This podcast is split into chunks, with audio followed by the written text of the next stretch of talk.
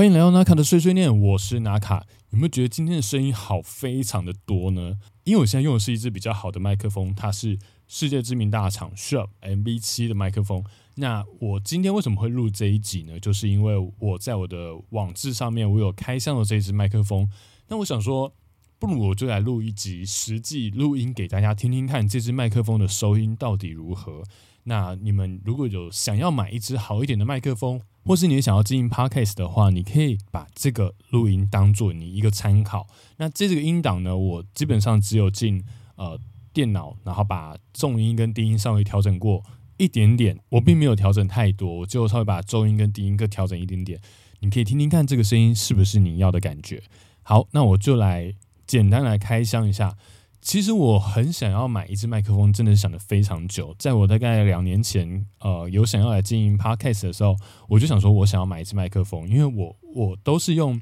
呃笔电或是用 iPhone 在录音。虽然说 MacBook 或是 iPhone 的麦克风，其实它的音质已经算不错，可是因为它还是会很容易收到环境音啊，或是回音啊这些，所以你还是会需要进电脑去把这些杂音都去除掉。但是这种物理录出来的东西，其实你要很，你很难把那个杂音完完全全的消除，所以你没办法给呃听的人、给听众一个很干净的声音。但一支好的麦克风其实并不便宜，像如果说你想要好一点的话，可能都要接近几万。那像这种好一点的麦克风的话，它的接头基本上都是用 XLR 的接头。那这种接头的话，你没办法直接进电脑，你需要再买一个呃 m i s e r 混音器或者是一个放大器等等之类，你才有办法把这个声音。进到电脑，让电脑可以收音。可是林林总总，你把这些器材全部买起来之后，你可能会花个大概一两万块，跑不掉。对于如果一个呃想要刚接触 podcast 的，我想要试试看的人来说，它可能会是一个稍微大一点点的投资。啊，那时候我想说，反正我在做股票。如果说我在股票面赚个一万块的话，我就来买一支麦克风好了。但事实上，最后我有赚到那个钱，可是我都在把钱再投回去股票里面，所以最后，嗯，你知道股票有涨有跌，所以可能最后我赔的那个钱啊，可能大概可以买十支麦克风啊。但是，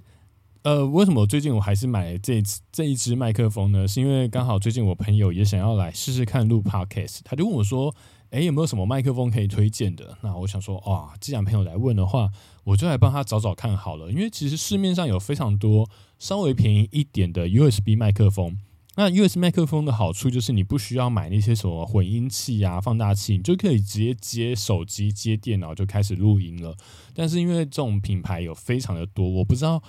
音质到底如何。可是 Shure 的麦克风的音质，我是很。就是我我知道它是非常多音乐人或是 podcaster 使用的麦克风品牌，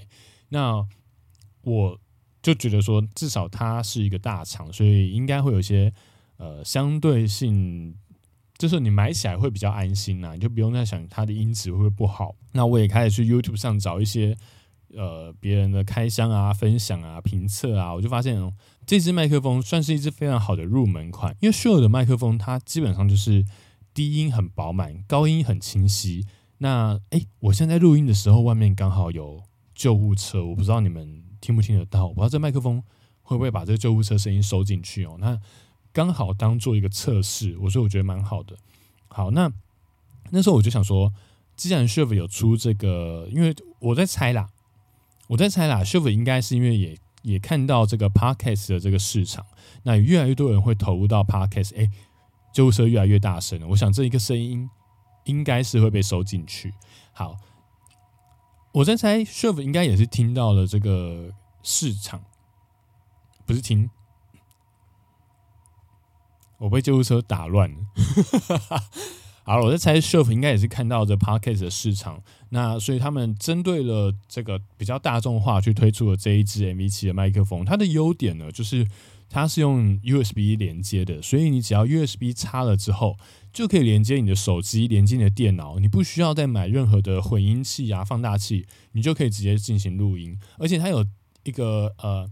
AI 调整，它可以帮你消除一些杂音，所以呃，也许它可以帮你过滤掉一些你环境中的回音啊，或者像我不知道刚刚那个救护车声音会不会被收进去，待会我在录完之后我再听听看。或是说我现在在我房间录音，我房间可能会有回音，那外面又在下雨，然后楼上又有人在施工，这些声音会不会收进去呢？我我我我想，如果太大声，可能还是会，但是如果嗯没有太大声的话，它可能会帮我处理掉，这我不晓得，因为这是它这支麦克风的一个优势，就是它会有这个消除杂音的功能，然后它还有提供一个专属的 App，那这个 App 呢，我。我在尝试的时候，因为我在 iPhone 上有有下载到，但是我在 Android 上面是没有看到的，所以它有可能是只提供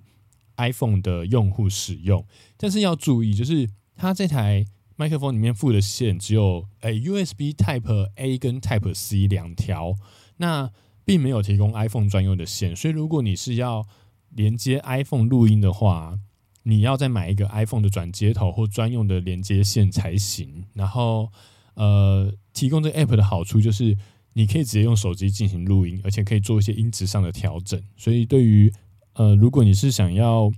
带着走去，假设你就说你去旅行，然后你今天旅行玩的非常开心，你回到饭店有满满的感受，你想要跟大家分享的时候，你就可以用手机直接录音，然后甚至好像可以做一些剪辑，是不是？因为我还没有实际测试过。对，那